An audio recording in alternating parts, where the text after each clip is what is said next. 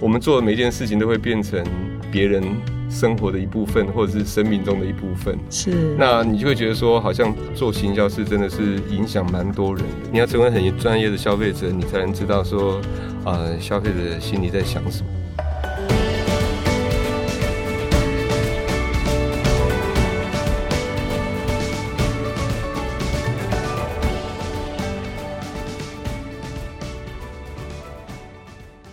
大家好，欢迎来到今天的哈佛人物面对面单元。那么今天呢，是我们 podcast 的一个蛮关键的这个集数哈。那今天是七月十五日啊。那我们请听哈佛管理学呢开战呢是在去年的七月十九号哈，所以距离我们要满周年呢刚好剩下五天哈。那所以我们的留言啊跟按啊五颗星赞的这个活动呢还在持续进行中，所以我们还是要持续的邀请我们的听众呢到我们的 Apple Podcast 的留言板。好，给我们。按一个五颗星的赞，同时呢留言给我们，然后再截图呢给我们的哈帕的小编呢，我们人人有奖哦，每个人都有神秘的小礼物哈。所以最近呢，其实我们已经送出了不少神秘的小礼物给我们的有留言的听众哈。所以我们只剩下最后的五天啊，欢迎各位听众留言给我们，你对我们这个内容有什么期许，或者是过去呢从第一集到现在已经两百五十集了嘛哈，你最喜欢哪一些内容，或是你最想推荐哪一集的内容给你？你的不管是朋友也好，家人也好，同事也好，长官也好，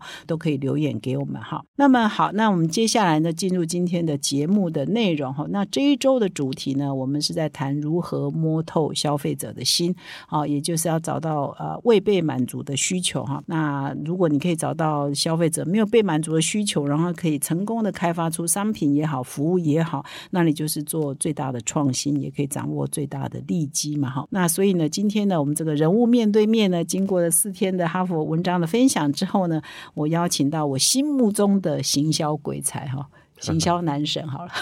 好来到我们的节目现场。那他就是现任全联的发言人兼行销协理刘逢珍。我先请逢珍跟各位听众打个招呼。逢珍啊，玛丽姐好，还有各位听众大家好。好好，他说他也很紧张哈，很紧张的。事实上没有学习，真的逢珍呢都是在幕后操刀的哈。他到这个目前来哈接受采访的，这个都要特透过特殊的关系哦才可以邀请到他，所以我。今天也是透过特别的关系，长官指定的才有办法，嗯，邀请到冯真来给我们做一些分享哈。那我呃，事实上一直在跟冯真说哈，我我认识冯真大概快二十年哈，那我一直说。冯正，你应该出一本书哈，把你，然后他一直说低调低调再低调，所以事实上我还是在期待哈，他有一天可以把他很多的这个行销操作的一些手法哈，或者是了解消费者的一些呃想法哈的心法哈，可以跟更多的人来分享了哈。所以冯正这一本书我们还是可以期待的哈。嗯，我我我我，呃，这这 没有，就是呃，会跟。呃，媒体朋友分享分享一下最近的心得，这样子。好，我稍微介绍一下冯真的背景，然后我就要进入这个 Q&A 的 session 哈。就是冯真呢，其实现在是在全联服务，二零一四年加入全联，所以你可以看到这几年从全联先生啊，全联经济美学，或者是现在中元节快到，中元节的这个活动哈，各种活动，我想把全面的翻转全年在消费者心目中的印象。冯真当然是中间很关键人物之一了哈，我不能讲。唯一这样会得罪所有的长官之一啊！但是他在加入这个全年之前呢，他是在 Seven 哈统一超商服务哈。那现在的 Open 小将哈，事实上就是你的代表作之一啊！哈，我只能讲之一，代表作实在太多了。那我收集到一份资料，就是冯真在 Seven 的时候呢，抄曾经操到过将近一千档的电视广告。哦，差不多。对，所以呃，真的是蛮惊人。那现在在全脸除了说，说这个 polish 整个的形象之外，全脸现在有一个狐狸熊嘛，哈。是啊，所以这也是冯真的作品哈。所以呢，冯真真的是，所以出一本书还不够了，可以出好几本。好，那我现在就不要呃强化强太多，我现在就直接来邀呃邀请冯真来回答说，你对今呃这一周的主题就是如何掌握消费者未满足的需求，或者是如何掌握顾客的心哦。对这一个哈，你是怎么做的哦？刚刚我讲丰功伟业很多嘛，你的。心法是什么？你执行的方法是什么？好，哦，玛丽姐这样介绍，我真的是 很很很很很担心。不应该是这样讲，就是说，其实要了解消费者真的很不容易哈。我记得以前在呃以前在 Seven 的时候，我们每年都会做一个呃 Customer Profile 的一个调查啊，消费者 ANU 的调查。那每次到最后一题就会问说，你觉得？啊，这个 Seven 还可以提供什么样的服务给你啊？那每次问出来都问不出个所以然，就是没有消费者会想说 一个便利商店它能够提供什么啊？那所以后来像呃，没有人会提过啊，在在便利商店可以买车票哦，可以买可以代收包裹哦，可以缴费啊，这些是没有人提过的。哦，那所以有的时候就是反而是。消费者不会告诉你他需要什么，就像这个贾布斯他也说过，他也不觉得消费者知道他要什么，反而是说你要啊去从消费者的心里面去思考他可能需要什么，他的生活上有什么样的痛点，好，那你这样的话你去发掘的时候比较能够找出啊这个潜在的需求，好，那当然这个非常难哈，你可能会不太清楚什么是。是真正消费者要的，所以往往我们反而是看国外比较先进的一些通路的这个做法，然后来来思考台湾的环境可以的一个一个一个对应的一个做法。好啊，所以啊，慢慢的我们就引进了蛮多的新的这个商品跟服务进来，然后也得到消费者蛮好的一个一个一个一个回应哦。那来全年之后呢，我们也觉得是说。呃呃，讲起来，台湾是第一大超市，哈，第一大的连锁超市。那但是呃，跟我们常常去日本看这个日本的超市，我们就觉得说，好像还有蛮大的一段距离可以努力的哈。那所以我们通常就是呃，最最最快的就是说，先先去看人家做什么嘛，哈，然后来跟呃第一名的学生来 来来来追上他嘛，哈，然后。看看别人做什么，我们可以做什么，然后来来来做个比较啊。所以通常从这个呃呃，就是环境，就是同业的这个做法，哦，可以了解消费者也许有哪些需求没有被满足。然后再来就是说，从这个台湾的这个消费者生活的观察当中，你也可以去啊，试着去了解说，诶，也许有哪些事情是没有被满足的。好，那就像呃，我们。我记得还没来之前，我们就自费跑到呃日本的超市去走了一圈，然后去看到蛮多的这个一些一些现象哈。那是以前在便利商店的时候你没有观察到的啊。比如说，第一个你看到它那个货架上啊，有可能七到八台的货架都在卖酱料包。哦，什么叫酱料包？就是啊，比如说你要做麻婆豆腐，你要做呃这个。辣辣子鸡丁哦啊，那它就会有一包一包的酱，那那个酱你只要撕开来，哦，然后呢你再去买买这个鸡丁啊，你再去买这个豆腐啦，好，那就可以做成那一道菜。好，那你说哦，你如果说觉得它是，因为以前感觉那好像就是在卖咖喱的地方，你没有仔细看，但是后来你仔细看以后发现说，哦，原来他们是这样子在引导消费者学做菜的，哦，就是。所以我们后来就推出了一个活动，叫“先买酱再买菜”，就是你先去买一包酱啊，然后你再去买菜哦，然后就会拿来就变成一道菜了啊。因为以前的话最难的是酱嘛啊，你不晓得说麻婆豆腐到底辣椒要几条哦，辣油要几滴，然后什么 什么东西要多少，你会搞不清楚那个配料要怎么配置，变得很麻烦。那即便是你心血来潮做完一道菜了以后，那一整罐的辣椒酱就就报废掉了哦。所以对消费者来讲，做菜是一个很高的门槛。嗯，那后来我们就开始就学着这个日本便利啊，日本的超市去开发这样的一个酱料包，然后去做出来。好，那第二个就是也看到他们做汤底。嗯，好，汤底台湾人。以前吃火锅都是用白开水煮煮锅嘛，然后都是吃白开水的火锅，然后自己加了哈，自己加鸡肉、猪肉什么。对，那但是到日本以后发现说，哦，它是它有各式各样的汤底，昆布汤。就想说，哎，奇怪，我们怎么没有卖过这个东西？哈，啊，以前的超市没有卖这个东西。那后来在台湾试卖，先刚开始就先呃引进几家这个日本的这个汤底来卖卖看，然后隔年以后就开始有台湾的业者加入，然后口味越来越本土化，然后我们再跟名店结合，那就把这个市场做出来。嗯，哦，像这个我们我记得我们第一年做的时候，大概这个汤底的业绩只有大概九百万呢。哦，那。那今年的目标，我们已经喊到要做到五亿了哈！这几年的业绩八年而已，哎，对对，你加入全年八年，你是说从对对对，所以我就觉得那个呃，都是火锅汤底而已嘛，火锅汤底，光火锅汤也可以做到五亿哦。对，还没达到了，还是都喊的。但是我们有这个老板给的目标。其实这个你你都会看到说，呃，这个通路对于这个生活产业的影响啊，就好比说前一阵子我们去看那个。有一个展，竟然叫年菜展啊，就是 年菜这几年已经变成是一个产业了啊。那早期呃，早期在便利商店在推这个年菜的时候，我记得第一年我们还学日本去做冷的年菜，因为日本日本年菜是吃冷冷冷的菜，然后那时候呃做了一些这个呃菜色的规划都不是很受欢迎。那台湾也没这个产业，你刚开始要起头的时候要。要跟厂商说你要做什么做什么时候，其实不管是设备也好啦，或者是商品开发的这个能力也好，他们都还没有这方面的经验，所以慢慢把这个产业弄起来，其实真的是一条蛮漫长的过程。那但是大家也可以看到这几年这个各个通都在卖年菜哈，等于说这个产业变成是一个。所以年菜展是台湾的还是日本？台湾的台湾的年菜展，对，那那个时候我去看年菜展，我也我也觉得说蛮。蛮讶异，等于说台湾冷冻食品这一块产业，其实是在年菜的这个预购的这个带动下，把整个这个呃冷冻食品的产业，把它一年一年这样把它带起来。嗯，啊，所以有的时候。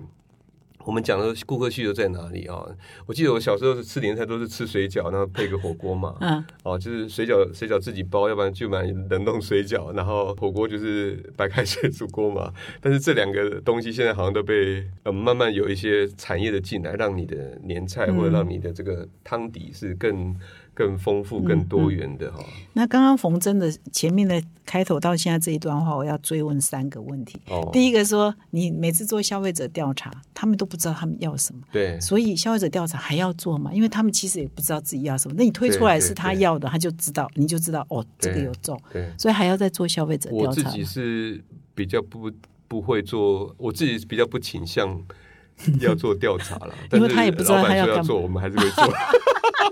但是，但是，因为现在其实很多工具很进步，其实你常常去看消费者靠背的哈，就很容易发现消费者需求。你不如去看这些消费者在那边叽叽喳喳的东西哈，反而你会找找到一些商机，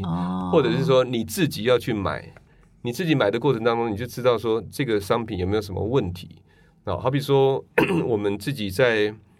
譬如说我我们来全年了以后啊，我们也开始推几点嘛。然后我就跟我的同事说：“哎，你在贴的过程当中，你一定要让消费者觉得这个很好挤，而且那个点数的价值感要比便利商店好。好，因为便利商店可能是呃五十块一点或七十七块一点，我们是两百块一点。嗯，哦，所以同样是一点啊，我的我的贴纸一定要做的比便利商店大，让他觉得说我这个是这个是比较大的钞票，不是都一样一点而已啊。而且我的那个贴的那个表格要让它很好算，所以一定是五进位的。”哦，然后五进位哦，就是贴到三十点的时候，它可以换什么，都要写在下面，让它很好对照，说几点换什么东西。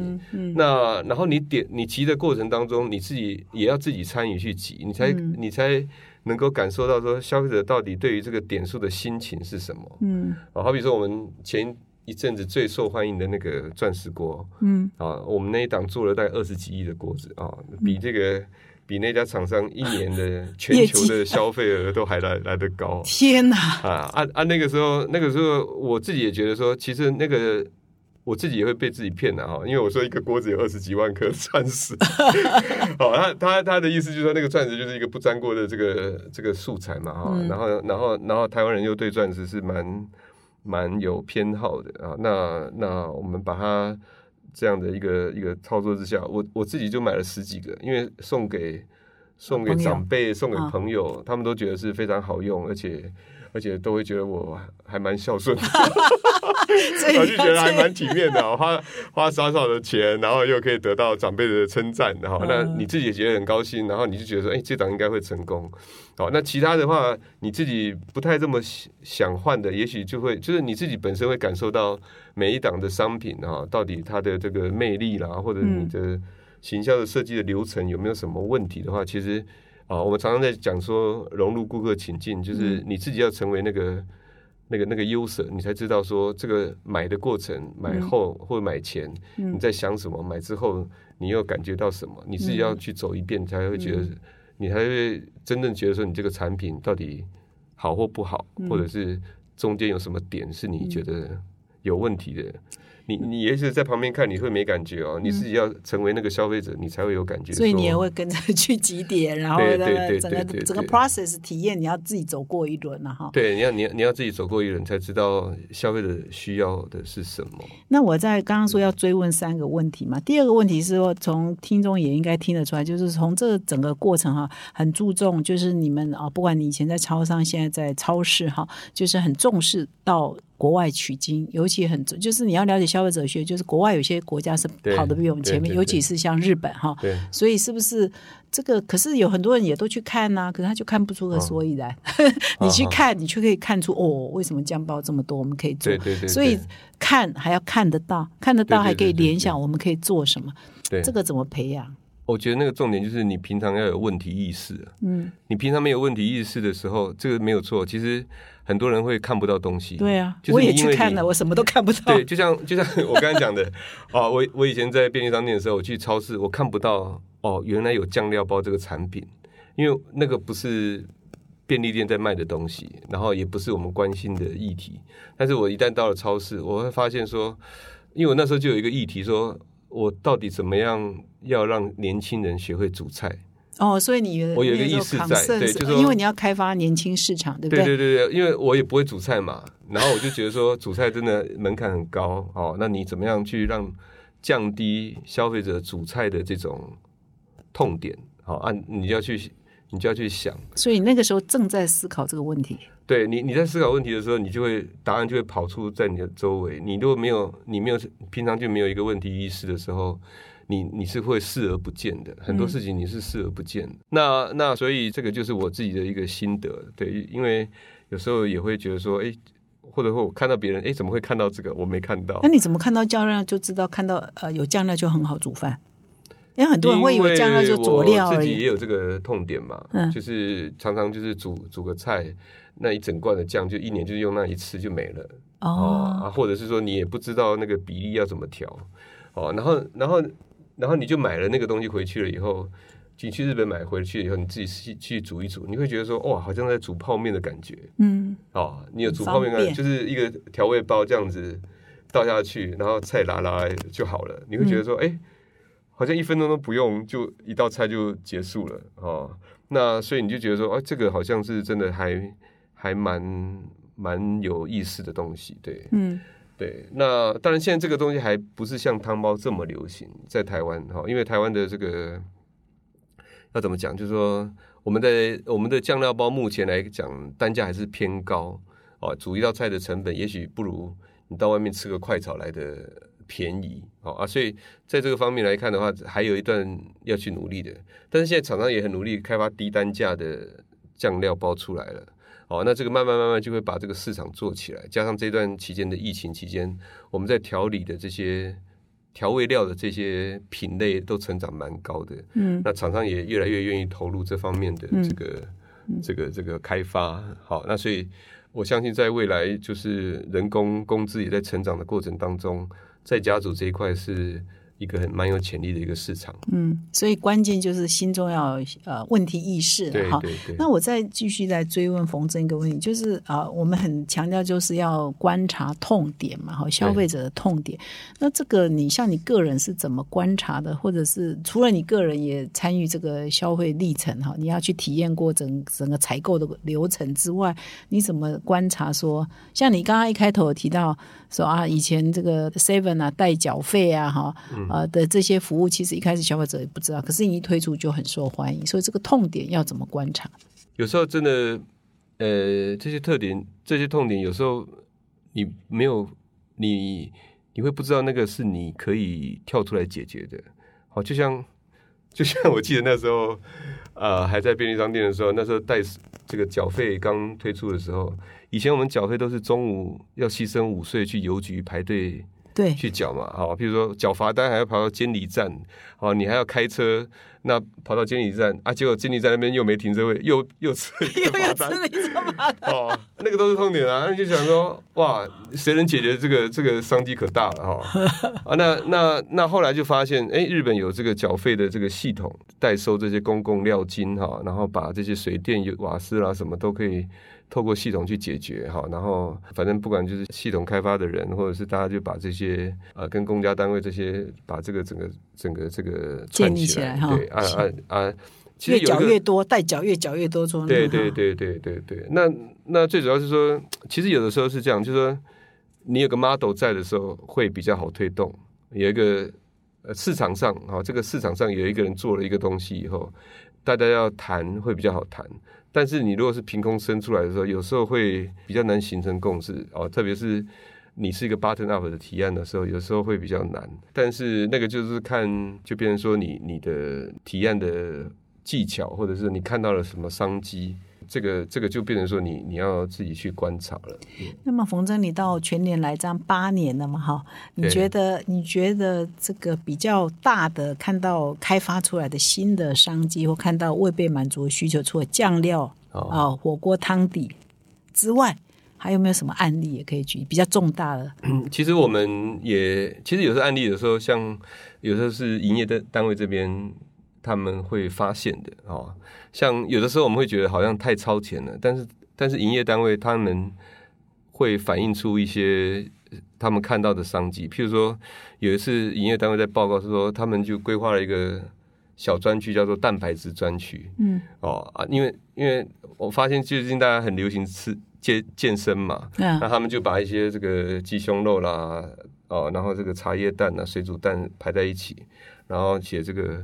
蛋白质专区，哎，那时候，因为我们我像我们自己有在健身的，我们以为我们会觉得我们看我们听得懂，但是我们以为那个是好像很飞行的东西。啊，哦，但是如果说营业单位都有发觉到，就发现应该是有这个市场，嗯，哦，那我们也看了很多的这个呃报道，就说。呃，不是只有年轻人要健身，特别是年纪大的有肌少症啊，更需要健身。嗯，啊，所以后来我们就规划了一档叫做经济健美学。嗯，啊，就是把这个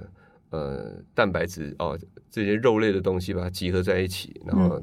然后或者是植物蛋白哈，那豆浆啦，或者是呃有一些这个高蛋白粉这些东西把它集合在一起。那去组成了一个一个所谓所谓这个一个新的提案，叫做这个经济健美学，就是啊是说明这个蛋蛋白质的重要这样子。嗯，对啊，透过这样的一个方式，我们也发现有会有不同的题材了啊。譬如说，我们还有所谓的花青素三宝，我们有卖这个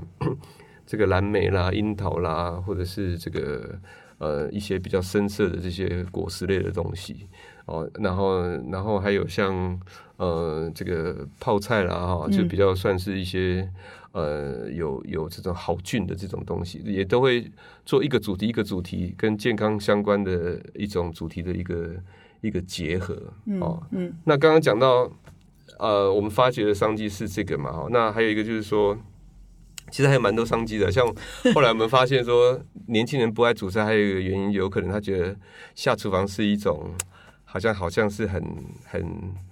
麻烦的，还要切，还要情，对对对对。但是我们也发现一个现象，是我发现说，呃，会煮菜的，特别是男生哦，会煮菜的男生是蛮有魅力的。哦，就是像文青哈，文青 文青很爱现做菜。嗯，哦，就发现一个现象，就是特别是男男性年轻爱做菜的哦，就是。好像是比较有有魅力的哦，我们就发现有有这个现象。对谁有魅力？对女性有魅力？比如同朋友啦，或者你你异性也都也都是。那那所以我们就发现还有一个一个一个重点，就是你的厨具是不是够流行？哦，就说你下厨这件事情是不是流行的事情？哦啊，所以我们我们我们，所以我们换的东西都一定要是知名的品牌哦，不管是双人牌 W N F 啦，哦，或者这些东西哦，或者是有一些时尚的小家电，这些东西的话，都希望是让消费者觉得说，哦，用这样的一些东西在下厨房，让你觉得说，你下厨房是你很懂生活的人哦，或者说你你找朋友到家里面，或者你女朋友到你家里面，哎，你竟然会弄这些东西，你会觉得说，哇，你这个人很懂生活，嗯，他会觉得你是个有质感的人。好像这些东西，我们就是要创造年轻人下厨的乐趣啊，所以我们会从整个采买的流程当中去看哪一些痛点要去解决啊，不管是从食材的包装大小啊，或者是这个呃煮菜的工工具啦，或者是呃酱料这些东西，一个一个去解决。像刚讲还没讲到食材，像食材的分量也是啊，以前我们一盘可能都是。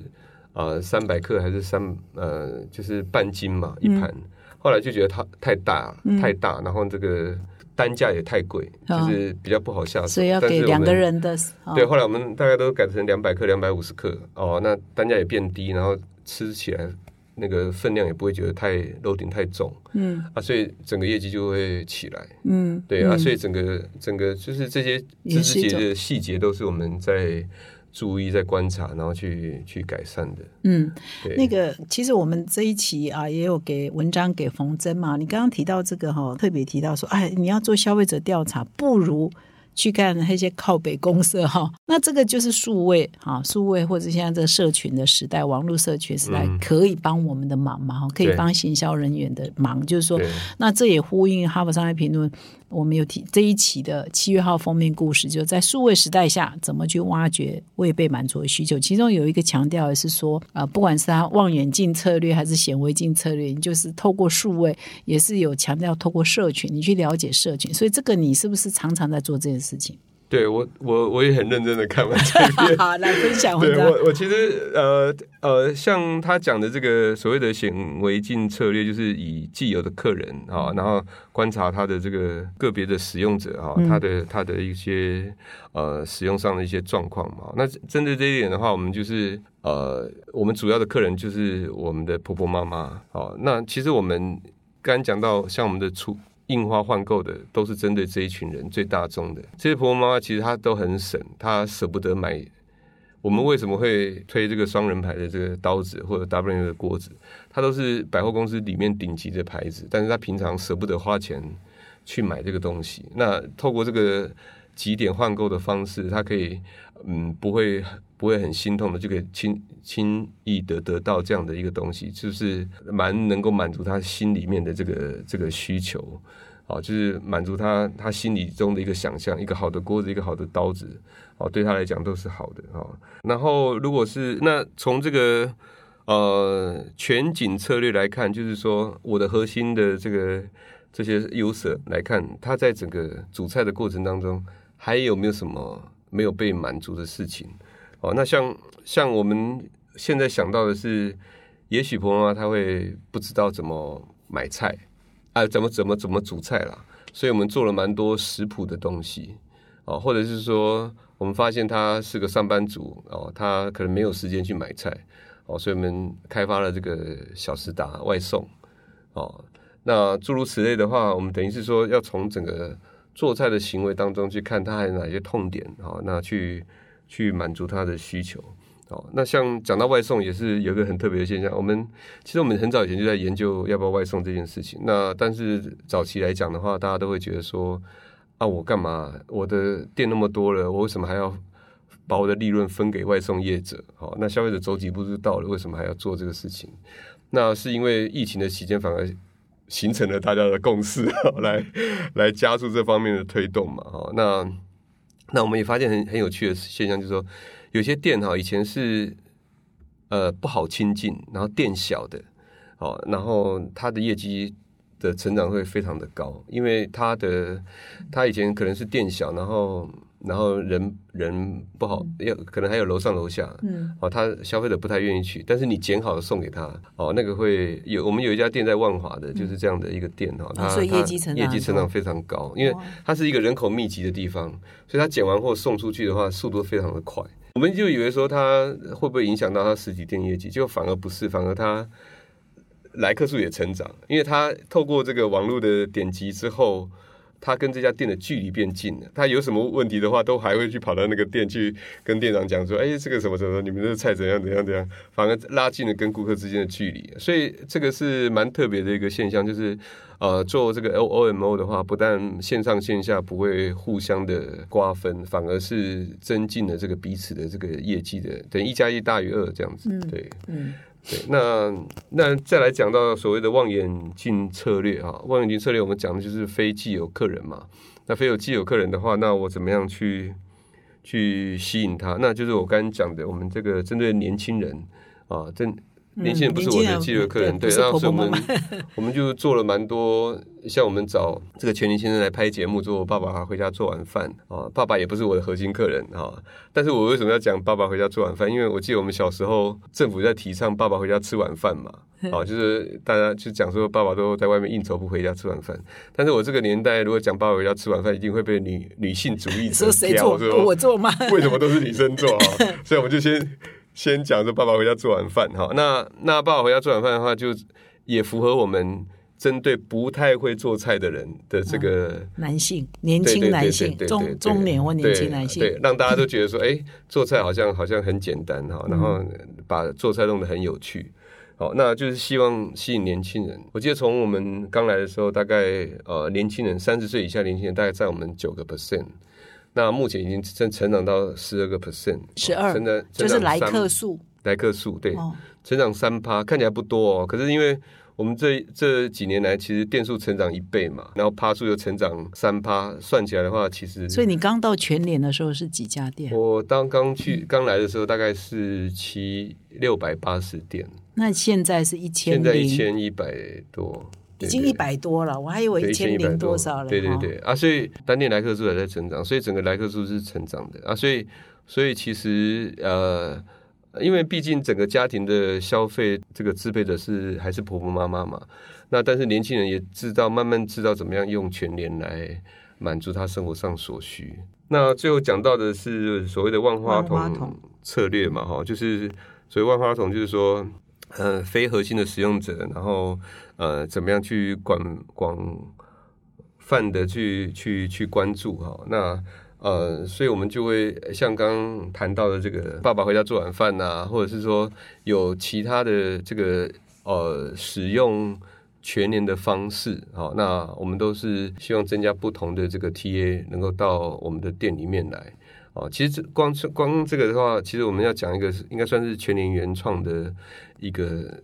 最优秀的一个类别，就是我们的甜点。嗯，因为国外没有哪一家的超市是以甜点当核心竞争力的，是的，就台湾的全年 甜点真的最最厉害，那个真的是一个。还蛮特别的，这个 对你想想看，为什么会有这个创意？然后为什么那么成功？哎，多这个也是蛮特别的哈，就因为我们那时候的冰箱数不多哦，很多东西都是。像早期我们的甜点是冰在冷冻库，嗯，然后每天拿一些出来放在冷藏，然后就是等一下我们叫冻转藏了哈。那这样的，因为有时候门市管理不好，可能就没拿出来卖的就不好嘛。嗯，那后来我们就想说，如果真的要好吃的话，还是直接冷藏配送哦，然后看就是由工厂直接送到店里面去。对，那那有一次我就记得说，有个同事放了一个。Cheese cake 在我桌上，然后我就说：“哦，这个这个这甜点怎么这么好吃？哦，啊啊，是哪里买的？哦，哦，那因为因为那天生日嘛，我说我说我就没有要过生日，你们干嘛来这一套？嗯，啊，他说没有啦，楼下买的哦，啊，那个一个才八十块钱，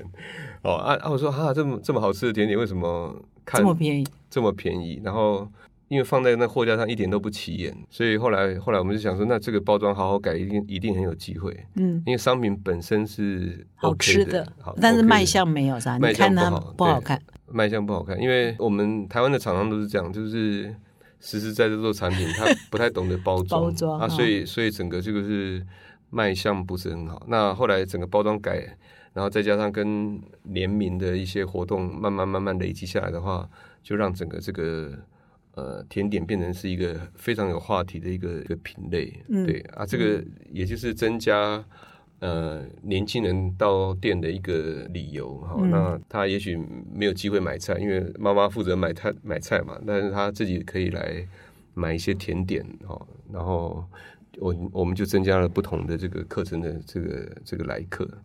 那个那个呃，We Sweet 就是那个牌子啊。对对对。然后可是他楼下买不是全脸。楼下买就是我们公司楼下，就是全脸的，就是全。所以那个时候已经全脸已经在卖这个甜点了。对，可是那时候没有牌子，那时候都是挂厂商的牌子。嗯，对啊，所以所以你后来做什么改良？你就把它变常温，我们第一个冷藏运送，包装品牌化，嗯，然后再来就是联名啊，然后一波一波这样子，就把整个这个甜点的业绩，嗯。那它关键是什么？关键就是好吃而已。关键还是要好吃啦哈。就说其实就是老讲我们的采购真的是蛮认真的。嗯。啊，就是呃，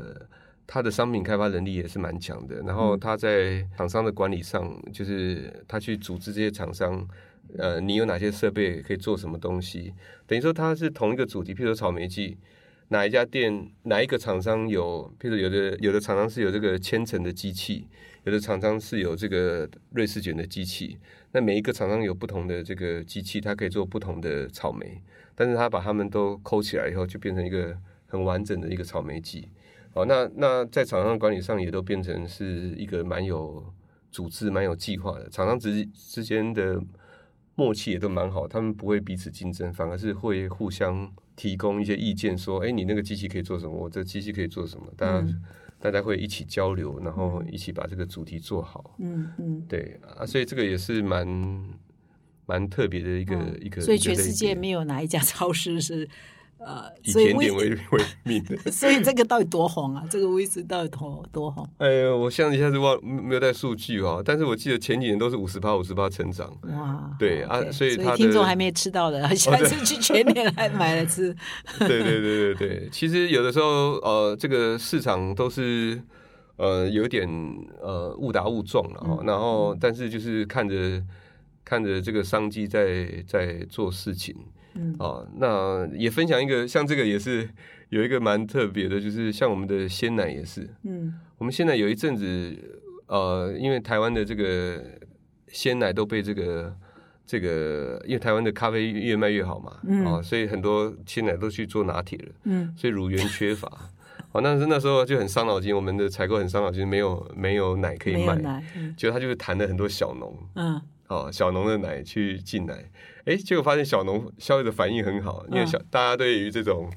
喝喝看有什么不一样这种，他们会觉得很有很有趣特色。嗯，而且小朋友会，我听几个朋友都是讲说，小朋友会说，哎，我今天要喝这个，明天要喝那个，哦啊，他都会喝喝看。他妈妈也很高兴，说小朋友爱喝鲜奶，所以小农鲜奶变成是我们现在的一个特色的类别。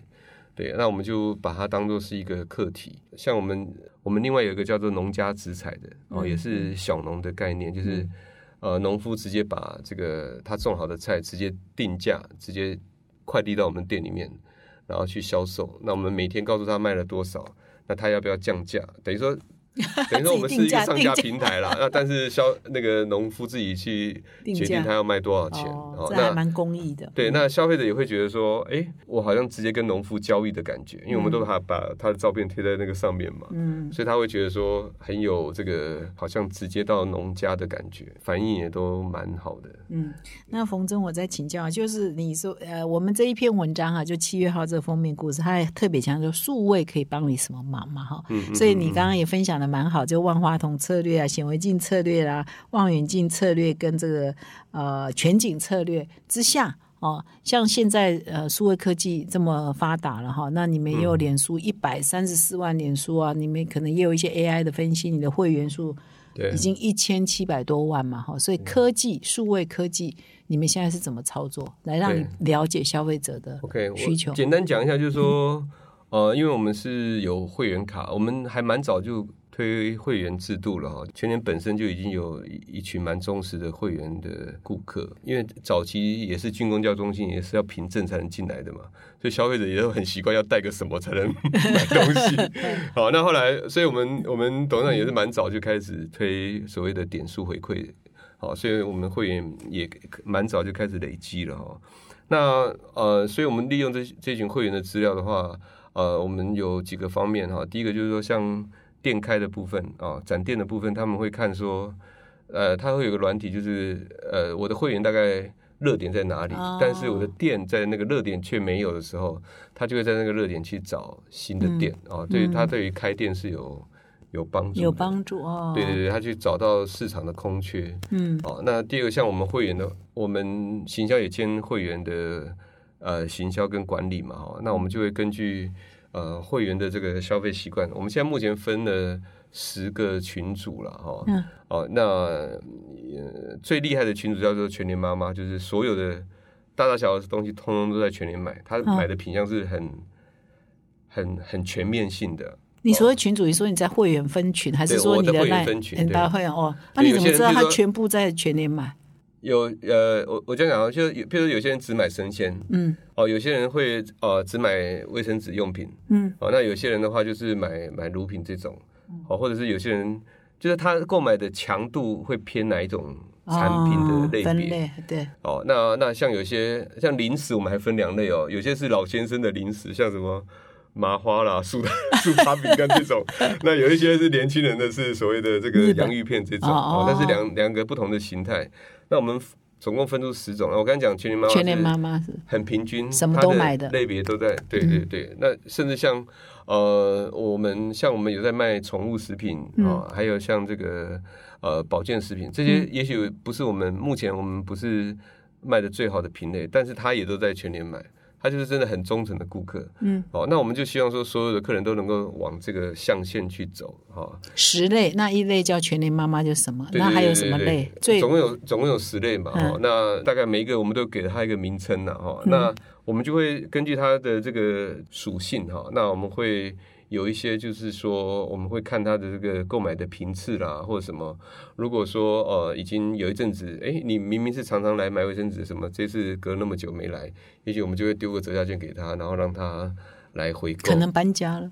呃，有可能搬家了，但更有可能是跑到别的地方去买了嘛。那这个我们比较 附近开了家乐福 还是对对对对对啊，所以所以我们会根据这个这样的一个分群哈，然后。呃，我们也也购买了这个行销自动化的一些软体哈，那只要它达到那个点啊，那些条件都到的话，它就会自动发送这个，不管是折价也好，或者是提醒他，嗯，呃，要现在有什么优惠也好，就会就会设定这样的一个，它算是自动行销 AI 行销了哈。我们我们会根据这样的分群，然后根据他的这个消费记录，会提供。呃，我们我们的一些提醒他该该买的一些商品，嗯，好，那所以呃，也在最近我们也也也也发现了，就就是这个呃，所以我们最近又设计了一个新的绘制啊，就是叫满月红利啊，对对。对，按这个满月红利的绘制也是根据我们我们看了我们消费者的消费频次了以后，我们发现说，因为我们研究台湾的绘制好像都是一年的。哦，你一年下来你满多少钱，我就给你什么的什么金牌、银牌、铜牌这样子。那因为大部分设这样绘制的，通常都是百货公司或者是呃一些比较大型的这些店哈。那他们他们的频次有可能一个月才都才去一次的哦。那我们就觉得说，如果这样子的话，我一年才结算一次的话，其实我很多是没有激励效果的，然后也只是有很多都会浪费浪费我的这个点数啦。就是你你你会你会一年才结算一次，很多人反正一年嘛，他就慢慢花都会达达成，所以那样的会是不足以形成一个诱因。嗯，因为我们消费频率不一样了，哈，不能跟百货一样。我们平均下来一个月一个消费者大概消费四到五次这样子。OK，就每个 weekend 要去一次，就对。对啊，所以后来我们想说，哎，那如果是这样的话，怎么没有人用？月来当做一个 cycle，嗯，哦，那那后来说，哎，突然有一这样灵光一一一一闪，就觉得说，哎，那我们应该是用一个月来设计这个月的绘制，哦，然后每次到月底的时候，我们就根据刚刚讲的那十群，啊，你你你是属于哪一类型的这个消费者，我们就提供说，哎，你是不是该买什么了？然后我就提醒他，呃，有什么优惠，而且你可以打卡达到。你你的下一坎的那个多给的点数，嗯，那透过这样的一个方式的话，让他可以在他想要买的品类之下，又得到额外的优惠。嗯那那所以的确有达到效果嘛？推出对，有，有有让我们提升它的这个月月的这个月消费额，对，都有都有都有在提升。嗯，我另外再问冯真一个问题哦。事实上，刚刚有都有陆续提到几点哈。嗯事实上，几点最早期也是你在 Seven 哈那个年代有个 Hello Kitty，对对 有几点哈我。是刚好遇到的承办者，刚好你是那个负责，这为什么几点哈这么的嗯有效哈？几点哦？其实几点它是这样，就是说我们其实我们也做过做过很多这个活动嘛，哈。那呃，我我自己是分成两个象限呢、然后一个是一个叫利即可得，一个叫做产品的价值。哦，那利即可得就是说你买一个就可以得到什么东西。嗯那产品的价值就是你可以得到一个很贵的东西。哦，比如说，那通常很贵的东西都要透过抽奖。嗯哦，要不然就是你要买很多。像我们第一档做 Hello Kitty 的时候，它它就是兼顾了两个，你买七十七块，你就马上得到一个磁铁，它有一个立即性。好、但是你集集集集完五十个的时候，你又得到一个完整的一个收集的一个成就。嗯好、那那其实也是一个大奖。嗯，好、但是它不是抽的，它是靠你的努力。你你知道了，OK，对，它自己所以几点。几点的好处跟抽奖不太一样，就是像我我们一直觉得抽奖不是很有很有效，因为大部分人都觉得那不是我，我抽不到，对我抽不到没有那个偏财运。啊，所以所以我们通常都不会把抽奖当做是一个话题。嗯哦，你你我希望你你的抽奖要有一个话题性，你的奖品要有话题性，嗯至少我赚到一个传播的效果。好，那那但是对于这个触购上来讲的话，其其实是比较比较弱一点。但是几点的话，因为你只要认真买就可以 集得到哈常。常买，然后别人不要的你去集，我都常常送人家。对对啊，所以所以几点它它有这个效果，就是也许你当下没有得到立即的奖，但是你透过一直努力一直努力，还是可以集到那个东西。所以这个活动就历久不衰，几点的活动，包括你现在呃钻石锅，对不对？历久不衰，还是它有就是这样的 campaign，还是历久不衰？还是会摔啦。那要我们怎么怎么？样？怎么样？第一档的第一档还是最强啊！就是通常第一档，呃，就是它会有几个，就是你的产品够不够新嘛，嗯啊，然后或者是你的玩法够不够新啊，通常都是第一次会比较给消费者一个 surprise 的时候，那一档的效果会是最好。嗯哦，那那后面的话效果就会慢慢递减啊，但是它还是会有蛮多人参与的。对于这个消费者顾客忠诚上来讲的话，还是还是有。所以这一次钻石锅是第一次嘛？我记得以前也有过啊。呃，第一次是呃双人牌的那个刀子，哦哦，对，第一次是双人牌的刀子，对，那个那次的效果是蛮蛮好的，来来刚来的时候也是蛮蛮轰动，那个单店马上成长十个 percent 的，嗯，对，所以那时候那时候也也算是呃觉得说，哎、做完那一档好像在全年可以待下来，你是到全年的第一档是吧？那时候还是觉得有点担心，说，哎呦，不晓得在全年可不可以待下来。那你对觉得做超商跟做超市哦，到底差在哪里？我觉得不太一样的是，其实现在台湾的产业这样分下来，其实便利商店越来越像是个呃餐厅服务业，就是说它它它越来越像个 food store，嗯，就是卖解决三餐 二十四小是时吃吃东西的，跟缴费代收的地方，嗯。就是它的服务价值的比重相当的高。嗯。哦，那我们还是在我们我们比较像是一个物饭的店，就是卖东西的店，嗯。他们是一个卖服务的店。嗯，对我觉得这两个是慢慢慢慢越走，服务的店，对，它是卖服务，譬如说你是缴费啦，你是收包裹啦，嗯，哦，然后甚至他那些餐厅饮料那个都算是一种一种立即的 service，服务，餐厅啊啊三餐，餐厅也算是一种 service 嘛，嗯，哦，它是一种卖服务的店，那我们是卖卖物贩的一个一个比较店像杂 grocery 对杂货店，是是是是卖卖东西的卖东西的一个地方，不管是卖生鲜也好，或者是卖卖我们的这个干货也好，哦，那。那所以就慢慢有有个有个区隔出来。那当然，如果是以卖东西来看的话，超市就更好玩了嘛，因为超市的品品相比较多，然后店比较大啊，然后你可以发挥的东西是又又更更多啊，所以你会觉得说，其实我自己自己会觉得蛮幸运的啦，就是。嗯呃，可以参与到两个两个。你不会说下一站要去量贩？下一站哦，下一站 有机会的话，这样这样董事长他们要担心。因 为我我在要再请教冯真一个问题，就是说，哎，那你自己个人啊，这样长期来也二三十年了嘛，哈，在行销，你怎么保持你的创新的原动力啊？保持创新呢，就要看原件呢。谢谢。对啊，还有要看哈佛。对啊，看哈佛，哈佛对。没有，就是真的，真的，真的就是多多看，多多多听，然后。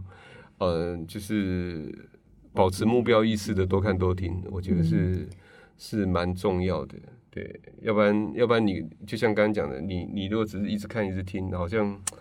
也也也也没有一个问题意识的时候，你会。即便你听过，也你也没有想说跟你有什么关系。嗯，问题意识很重要，像我们的记者也都要问题意识。你为什么要写这个？或者你现在正关心什么？你有一个问题意识，你才有办法想出好的题材嘛。哦，有很多对，所以我们这是一点通万点通啊，不同领域做研究也是啊，你要有问题意识，你才有办法有好的研究的题材，或者你才有观点呢哈。对，才会有观点。对，嗯嗯，对啊，我我其实我也希望说，我们的通路给人家感觉的性格是。是有想法的通路，就是我们其实跟澳门有个架构叫做品牌大理想。嗯，他的意思就是说，早期哦，我们在做行销的时候是讲所谓的理性消费嘛，就说啊，你的东西的功能是什么啊？功能好的就会卖。那后来慢慢走到感性消费啊，就是说我要诉求一些符号的东西，然后去取得他的认同。嗯。哦，那现在慢慢走到，其实也就也也就是讲行销三点零这种，现在走到价值观的消费，就是你这个企业的价值观是什么？哦，能不能符合社会大众的期待？那如果说你今天提提出来的一些倡议，跟消费者心中的这个深处是是有共鸣的时候，那就比较能够产生跟消费者比较深的连接。哦，就像是我们那时候拍这个经济美学。让很多年轻人都蛮有共鸣的哦。但是如果我如果只是讲说啊，我最便宜的话，然后年轻人就会觉得干我屁事哦。像因为年轻人最怕人家说他小气嘛，哦，哦，就是你如果去全年就是表示你很小气的话，那就就麻烦了啊。所以我们我们要让人家觉得说来全年是因为你有理想有抱负才会 才会来全年哦。啊，所以所以这个这个我觉得是要要把这个层次拉高一点，就是。你你你你你企业的想法是什么？然后你你你的你的整个企业的性格，让消费者觉得说，如果你是一个人，你是一个什么样的人？那你当然有血有肉，你有时候可能会犯错，然后但是你你的原始动念哈，就是你的初衷是是跟你的想法很融合的话，消费者就会认同你。嗯，对。我们的采访呢，真的时间过得好快，慢慢要接近尾声，已经快一个小时哈。那如果说你你要说哇，你的作品那么多哈，参与过的案子那么多，嗯，有没有说哪一个哈？我们记者很讨厌老师喜欢问这种问题，有没有哪一个是你觉得最 最最经典的？如果只能做一个的话，会是哪个？其实应该这样讲了 哈，应该这样讲，就是说，其实呃，我我先讲一下，就是说，其实有很多案例。不见得都是我做的哈，因为我但是因为我们是做广告嘛，所有的所有的作业到最后一关就是我们把这个产品推出去，会透过这个广告传播传播出去，所以我们会有一个概念叫做我们是一个编辑台，嗯，好，我们只是把这些事情整合在一起，然后推出去给消费者，所以我们应该只是一个集合者哈，并不是说是我们做的哈。那所以我是觉得说，然后每一次的活动。都是一些成功或失败案例的累积，那形成了你这个就业生涯的 呃一一部分，那也成为台湾生活的人民生活的一部分。哈，就像我我那时候会觉得说，有一次我去文化大学演讲，然后有一个小朋友就说，有个学生就说，我就说，哎，你们有没有集这个 Hello Kitty 磁铁啊？他就。他就说有啊，那是我小时候的回忆，我吓了一跳哎！我后来我才想想说，哎，才六年哦，一个小学生已经变大学生哦，我才觉得说，哦，原来我们做的每一件事情都会变成别人生活的一部分，或者是生命中的一部分。是，那你就会觉得说，好像做行销是真的是影响蛮多人的。嗯，那所以真要说有什么让我觉得说，好像一个特别觉得有最值得纪念的一个作品，应该是是来到全联吧。因为因为以前在便利商店待蛮久的嘛，那你说我从来没有想说有一天会跳跳槽，哦、那那音乐机会有可以可以到全年来，然后也那时候也是有点忐忑，说不知道这边到底是状况怎么样。那那时候只觉得说好像好像便利商店好玩的事情都玩过了，哦然后超市有很多东西还没玩过，然后来试试看。那这个决定让我觉得说，哎，还还不错，就是。呃，这个不管是公司的文化啦，或者是呃，这个董事长对一些事情的对专业的尊重，好，那都让你有蛮多发挥的空间。嗯，这个是我现在上班也觉得蛮舒服的这个这个部分。嗯，啊，所以我是觉得说蛮幸运的啦。很是我非常恭喜这个冯真有非常成功的转型哈、转台了，不断转型。那我们这个呃最后呢，节目的最后呢，如果我们呃你有没有什么 tips 啊，送给我们的听众啊，掌握消费者的心呢？有没有一二三？呃，很简单的 tips，很简单啊，我我我还是觉得就是真的要成为那个 user，而且是很专业的消费者。嗯，你要成为很专业的消费者，你才能知道说，呃，消费者心里在想什么，然后多多看看靠北，多看看多看看消费者的心声，那你应该就会了解这个呃，你你你所在的这一行，那有什么问痛点啊，有什么机会点啊？嗯。那相信应该会给大家很好的一个启发。嗯，好，我们谢谢冯真啊，谢谢真的今天非常难得可以邀请到冯真来到我们的哈佛人物面对面的单元哈。我相信各位听众呢，诶，在听冯真讲的过程啊，很多应该都是属于因为 Seven 也好，全联也好，都是我们的身边的好邻居哈的好朋友，我们非常依赖他们在过日子哈，所以我想很多案例呢都跟我们日常生活都很相关，大家应该听起来呢很容易理解了啊。那所以，但是你不太可能不太知道它背后的一些行销的一些想法哈，或者是运作的过程。所以今天透过冯真的分享呢，可以让我们了解更多，也更容易理解哈。所以我们还是再一次谢谢冯真来到我们的节目现场，也谢谢各位听众的收听。我们即将迈入一周年哦，赶快到我们的 Podcast 留言板留言，谢谢大家，谢谢谢谢马儿姐，谢谢。啊，谢谢冯真，谢谢谢谢，我们下周见，拜拜。